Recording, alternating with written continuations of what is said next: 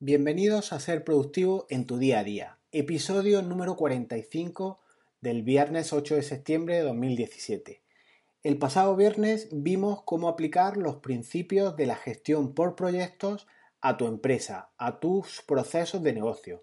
Vimos cinco fases, analizamos la primera que era la de iniciación y hoy pasamos a la siguiente que es planificar. ¿Cuántos canales de interrupción tienes de tus clientes cuando estás realizando tu trabajo. El mail te interrumpe, el teléfono fijo, el teléfono móvil, te interrumpen las notificaciones push de WhatsApp, las notificaciones push de Facebook, las de LinkedIn, tienes visitas offline o tradicionales, tienes reuniones, tienes el fax, si es que aún existe el fax. Por otro lado, igual estos paradigmas o estas expresiones o frases hechas te suenan, has repartido tareas entre tus trabajadores y al final siempre te queda un mensaje grabado al hierro, esto si no lo hago yo no sale para adelante o es que tengo que estar yo en todo. Estas y otras cuestiones son las que trataremos en la planificación de tus procesos de negocio. Comenzamos.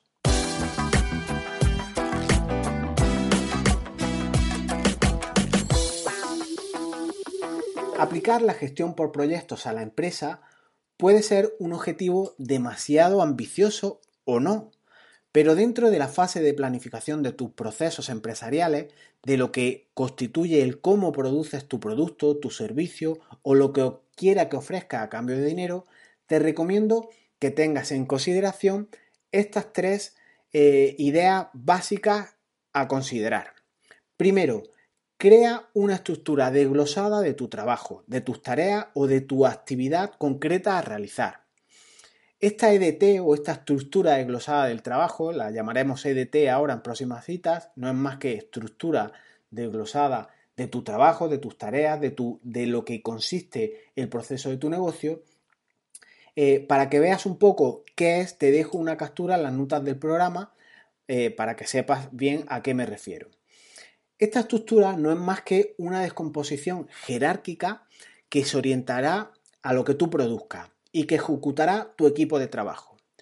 Organizar y definir el trabajo total y todas sus partes hará que logres todos tus objetivos, que determines qué entregables te pide tu cliente y así, subdividiendo las tareas en proporciones o en porciones, mejor dicho, más pequeñas, todo será más fácil de manejar, de mejorar, de asignarles recursos, de medirlos, de supervisarlos, de controlarlos. Un ejemplo, como siempre digo, un ejemplo concreto. Imagina que tu actividad principal en la empresa es organizar congresos. O, que, o, qué empresa no ha organizado alguna reunión, algún congreso, algún evento, algún clinic, llámalo como quieras. Tener tareas organizadas por fases, por entregables, por hitos, hará que no se te pase nada y la organización del evento siempre salga de una manera óptima. Piensa en cómo organizas la asistencia al evento y que en la misma el tema de las inscripciones, por ejemplo, te falla o lleva mucho tiempo en tu empresa, etcétera. Pues igual, una vez que tengas perspectiva con esta estructura del trabajo, igual te das cuenta de que esta parte de estas inscripciones, ya sean monetizadas o no, igual la tienes que externalizar porque se escapa de vuestro control y tienes que implementar una solución en tu web de la compra online. Pues esta estructura de trabajo o esta organización te otorga esa perspectiva que te permitirá definir tu trabajo, mejorarlo, saber cuándo tienes que externalizarlo. Como siempre digo, la primera vez te llevará más tiempo, más tiempo realizarlo, pero una vez definido, solo deberás hacer cambios puntuales. Esta es la primera de las cuestiones que os recomiendo, hacer una estructura de un desglose del trabajo. Os dejo, como digo, en las notas del programa una EDT muy, con muchas fases, con muchos grupos, con muchos grupos de control, todo ordenado jerárquicamente en el que puedes ver el caso concreto de organizar un congreso. Obviamente es extrapolable a cualquier tipo de actividad que vayas a realizar. Segunda de las fases, hacer un Gantt, que es una representación en el tiempo con un cronograma, es decir, una serie desfases a lo largo del tiempo de tu proceso de negocio. Os dejo igualmente en las notas del programa un cronograma con una organización temporal de una reunión. Hay múltiples herramientas gratuitas que hacen todo esto. El GAN, como digo, es un despliegue temporal en un calendario de todas las actividades, de las tareas que tendrá un encargo concreto. Así, siguiendo el ejemplo anterior de organizarse un evento o organizar una reunión, lo que sea, el, cronograma o este gráfico de GAN te permite una cuestión que a mí me encanta y es que a partir de la fecha del evento, que será el hito último que tendrás que trabajar, pues puedes desarrollar hacia atrás qué fases necesitas. Imagina la fecha del evento como a final de diciembre, el 29 de diciembre de este año, tienes que organizar un evento, una reunión para rendir cuentas de cómo va la situación de tu empresa y además fijar objetivos para el próximo año. Pues bien, lo que puedes hacer es que a partir de esa fecha, pongamos el 29 de diciembre, puedes ir dibujando periodos de tiempo hacia atrás, con tareas que deberán de estar preparadas sí o sí para la reunión del 29 de diciembre. Piensa que necesitas 30 días para preparar los informes de la situación de la empresa, es decir, necesitas casi todo el mes de diciembre para organizar ese material. Pues justo encima de la fecha del evento, es decir, te pones en el día 28 con estas herramientas que hay, arrastras una línea hasta el día 1 de diciembre, hacia atrás en el tiempo y en ese recuadro temporal tendrás la fase preparatoria que necesitas para preparar ese material y al que en esa línea de tiempo podrás asignar quién o quiénes y qué medios materiales te harán falta para, para, llegar o para tener listo para esa reunión que decimos se va a celebrar el 29. Pero es más, piensa igualmente que como actividad previa a esta reunión, necesitas que noviembre sea el mes donde se determinan los objetivos del próximo año. Pues haces igual, te vas al mes de noviembre, arrastras una línea desde el mes de noviembre en su parte final, arrastras hasta, el día 1 y obtienes de igual manera un recuadro en el que podrás dibujar, asignar responsables de, todas las tareas que necesitarás. Pues, por ejemplo, ahí ya prepararás objetivos de marketing, de ventas, de calidad. Esos recuadros, por tanto, te permiten ir desde el evento futuro hacia atrás para tener todo previsto cuando llegue el momento. Así es una especie de salto al futuro y planificación hacia atrás. Os dejo, como digo, en las notas del programa una captura de una representación gráfica de Gantt que he hecho con esta misma idea de una reunión en la que vamos a buscar unos resultados y unos objetivos del próximo año y hay dos bloques con anterioridad que le preceden, que es el de la preparación de los informes en diciembre y el de la, del de la preparación de objetivos en noviembre. Además, y como es obvio, puedes planificar hacia adelante. Para los encargos nuevos que recibas en tu empresa, eh, lo haces en el sentido contrario. Fijas el encargo y vas trazando mensualidades o fechas en las que se van estableciendo en el tiempo eh, los recursos humanos, los materiales que vas a tener y establecerá criterios muy, muy buenos como son la certeza, tendrás previsión y otras múltiples ventajas con este gráfico de, GAN. Las herramientas para diagramar GAN son sencillas de usar y lo que consigues al secuenciar las actividades tiene muchos beneficios. Si quieres probar eh, estas herramientas, hay una aplicación eh, llamada Ganter para Google Drive, Ganter for Google Drive, donde, en donde puedes hacer todo esto, además incluso de manera colaborativa. Eh, os dejo en las notas del programa esta herramienta que es muy útil.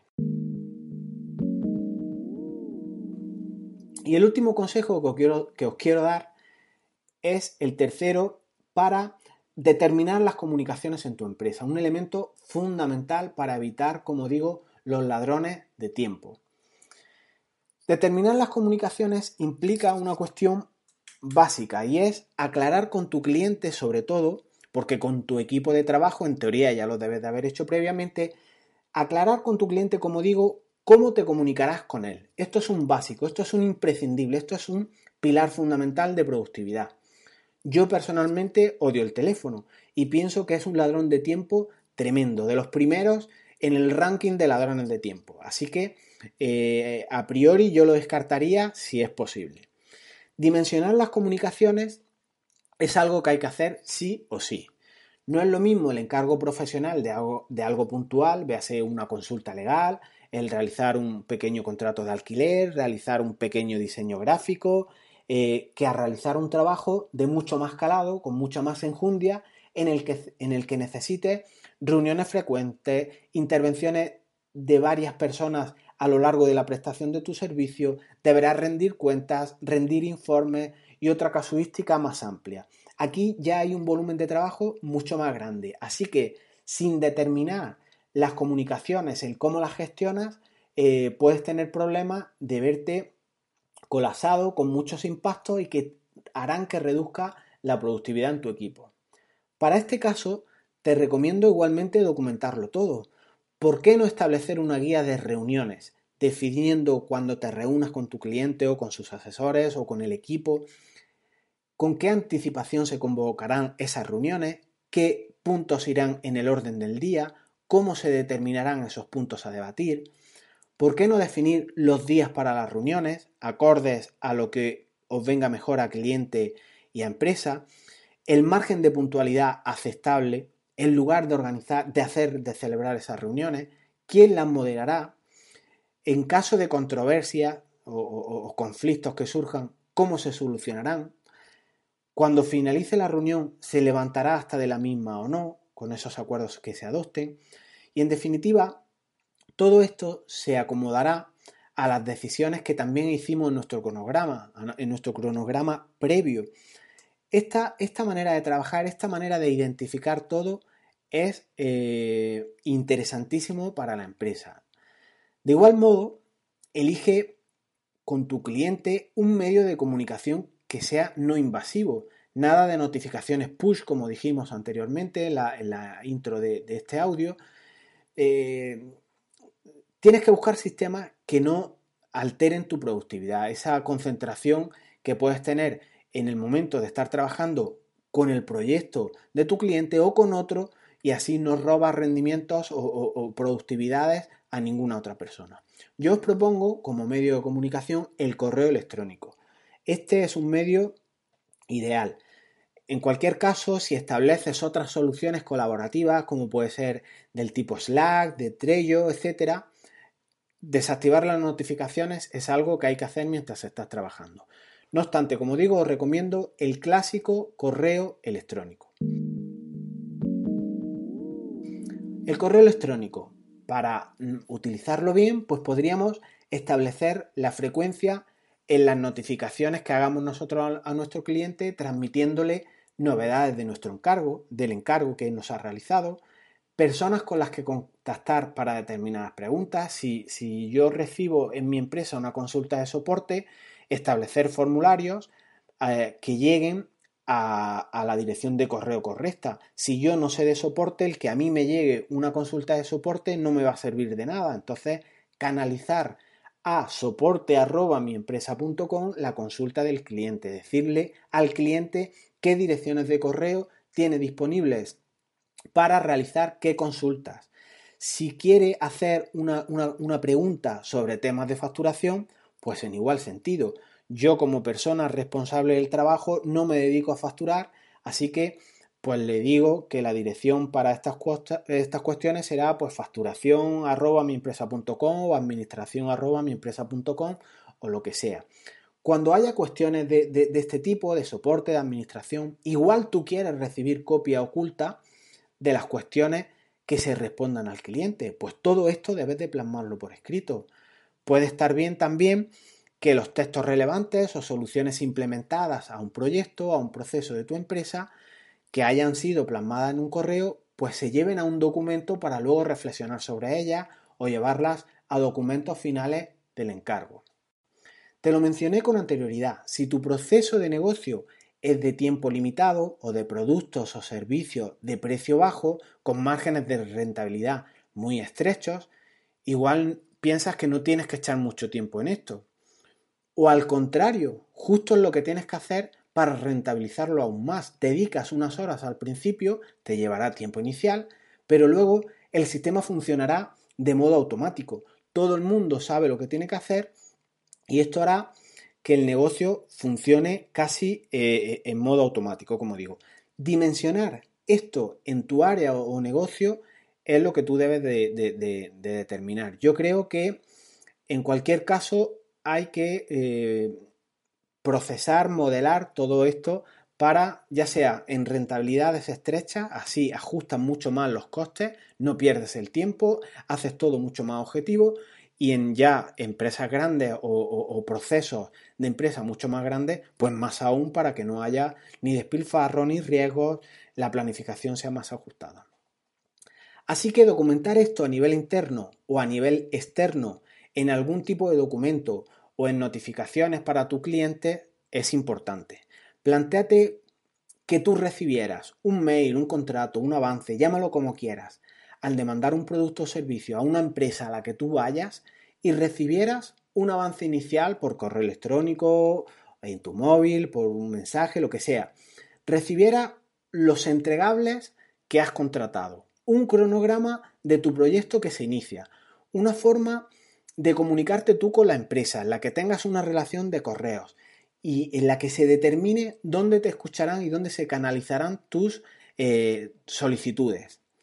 Todo esto te otorga a nivel de empresa una serie de ventajas innumerables que no sé si has sopesado alguna vez.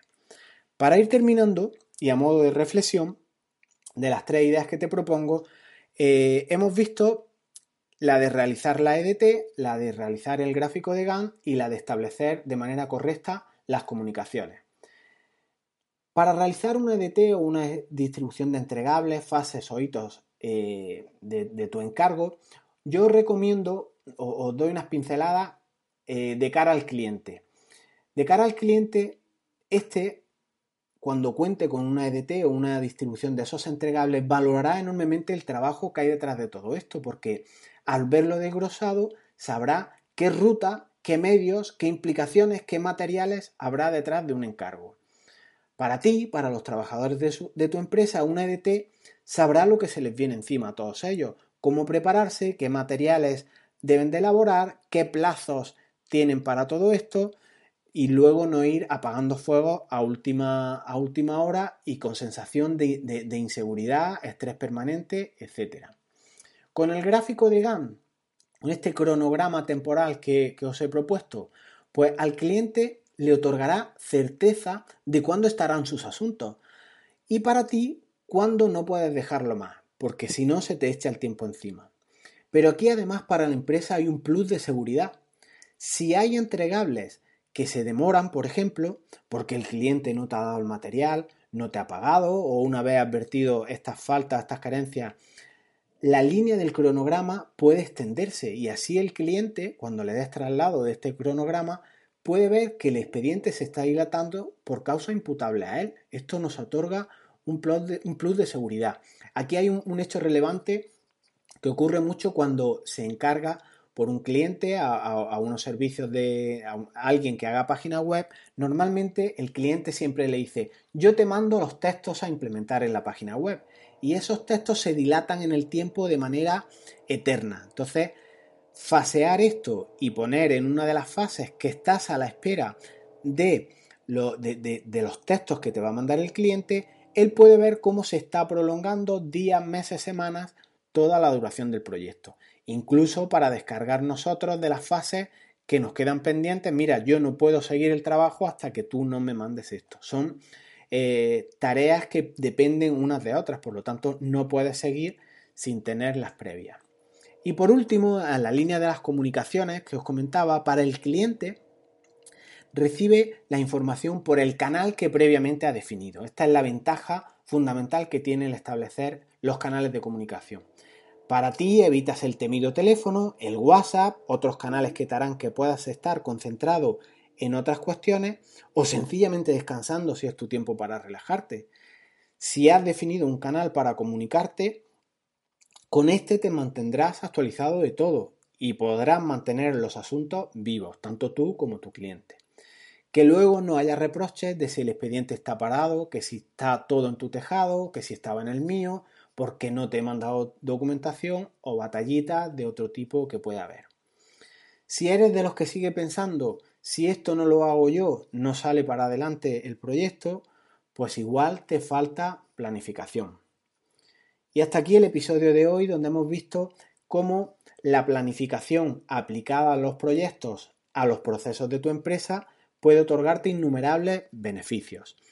El próximo viernes veremos la fase de ejecución propiamente dicha. Aquí ya es donde la mayor parte de tus recursos se consumen, incluso los de, incluso los de tu cliente. Aquí es donde pones ya medios humanos y materiales a trabajar. Si te interesan estos materiales, pues suscríbete. los, los, audios están disponibles en iBox y en la empresa de la manzana en iTunes y ya sabes cómo va todo para seguir los contenidos. En caso contrario, que tengas alguna duda, ya sabes dónde puedes encontrarme a través del formulario de contactar.